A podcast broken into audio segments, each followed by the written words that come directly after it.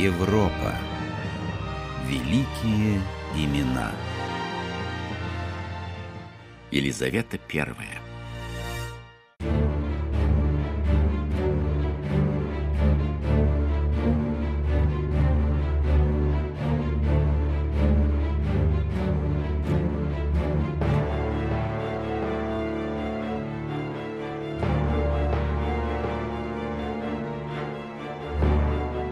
Майским днем 1588 года, когда весь Лондон полнился слухами о новом театральном спектакле, лорд-канцлер Берли, нарушив все правила придворного этикета, буквально ворвался в покои королевы.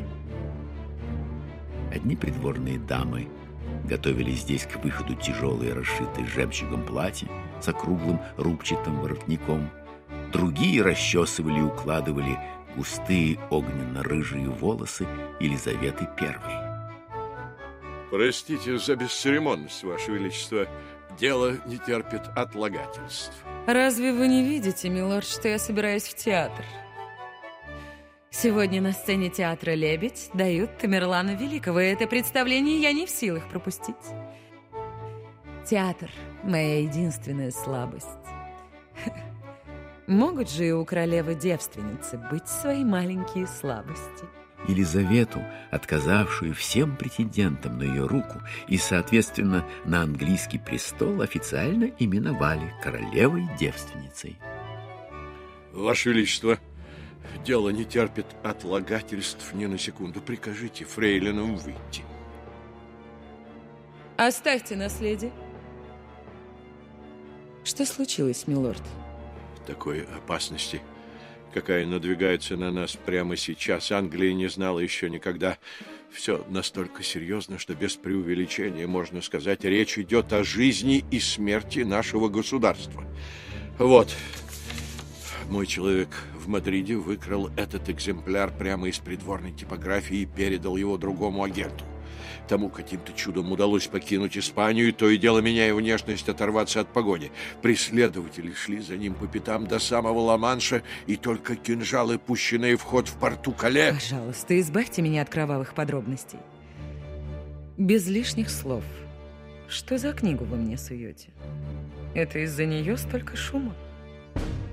Печатные издания с трудом добытая английской разведкой в столице враждебной и самой могущественной державы мира, называлась «Счастливая армада», которую наш повелитель, король Дон Филипп, приказал собрать в Лиссабонском порту в 1588 году.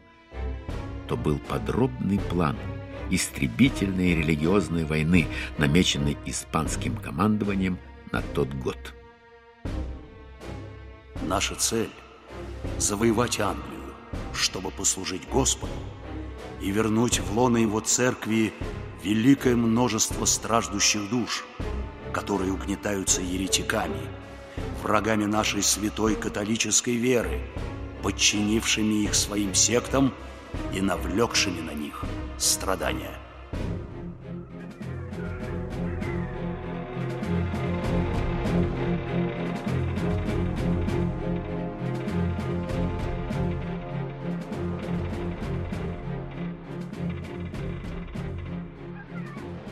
Флотилия испанского короля Филиппа II, заранее названная «Счастливая армада» или «Великая армада» не имела себе равных.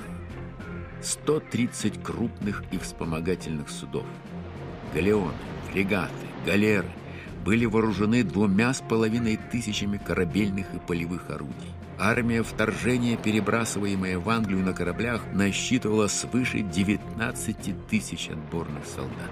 При них находились 180 священников и поднаторевших в своем деле монахов-инквизиторов.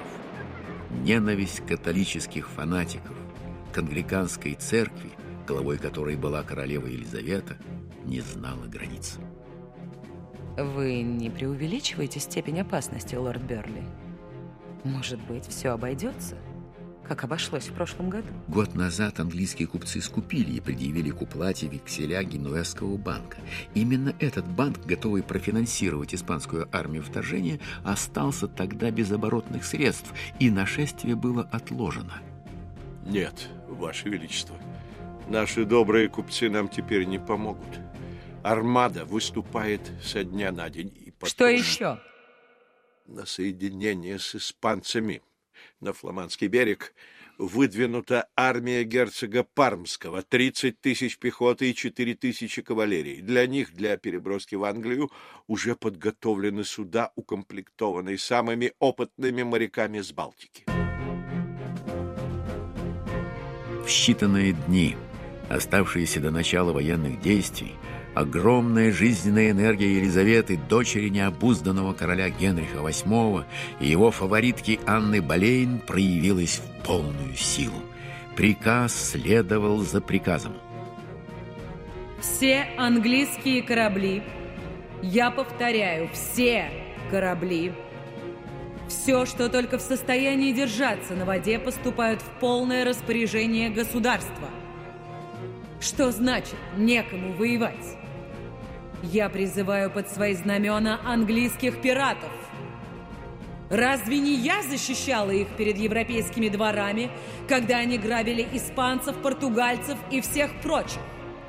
Разве не я возводила их главарей в рыцарское достоинство? Разве я теперь не вправе ждать от них благодарности?» Таким образом, английский военный флот с первоначальных 30 кораблей был быстро увеличен до 180. Команда его пополнилась тысячами морских волков. Но по всем статьям он уступал испанскому флоту. А потому судьбу неминуемой войны должен был решить правильный подбор людей на высшие командные должности. «Граф Лестер!» Ваше Величество? Родственник графа Роберт Дадли был самым любимым в череде фаворитов Елизаветы.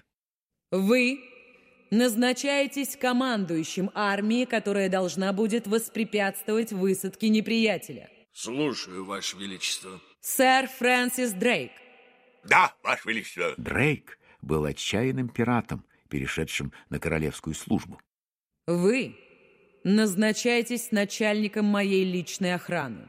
Рад служить, Ваше Величество. Личная охрана королевы, предназначенная в то же время и для защиты Лондона, насчитывала теперь 45 тысяч человек. Лорд Хауард. Ваше Величество. Вы, как лучший моряк королевства, назначаетесь командующим всеми военно-морскими силами Англии. Слушаюсь, Ваше Величество. А теперь когда все решено, пусть только попробуют сунуться. Да здравствует Англия!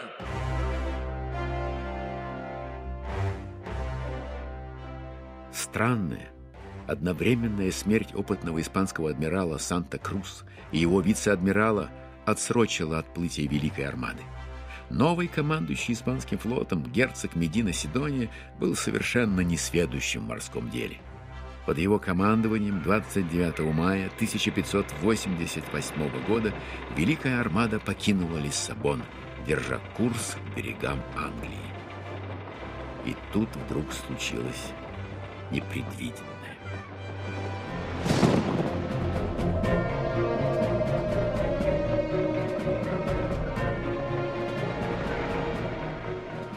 Чудовищной силы морская буря – внезапно обрушилась на католическую эскадру. В клочья рвались паруса, в щепы ломались мачты, ураганный ветер расшвырял корабли на десятки миль друг от друга. Недолгие штили сменялись все новыми и новыми тайфунами. Подойти к английским берегам сильно потрепанная армада смогла лишь на излете июля.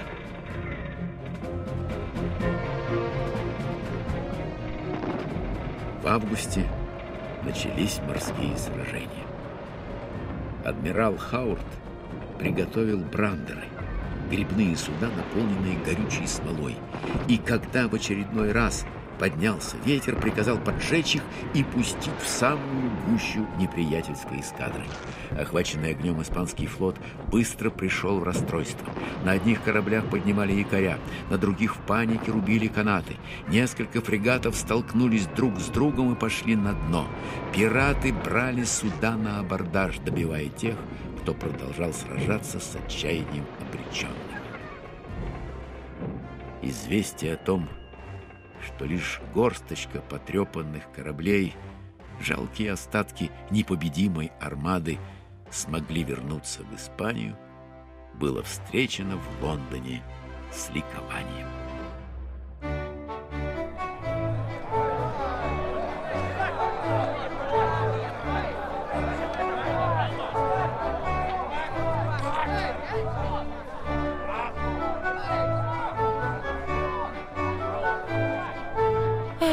Ну что же, милорды, теперь, надеюсь, мне будет позволено немного развлечься. Алмазы горели в огненно-рыжих волосах королевы. Сегодня вечером на сцене театра «Глобус» дают, кажется, испанскую трагедию. Кровавая история, Ваше Величество. Сочинитель перестарался в последнем акте, там вырезают все. Ах, перестарались вы, лорд Берли.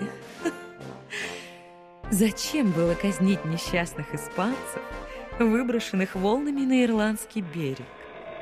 Буря потопила там свыше 30 кораблей. Тех, кому удалось добраться до суши, в основном сразу перебили на месте. Остальных пленников, около 200 человек, обезглавили по суду чуть позже. Прошу прощения, но приказ о казнях военнопленных отдал не я, а ирландский наместник Фицуильям. Это никого не интересует. Вы же знаете, все жестокости свяжут с моим именем.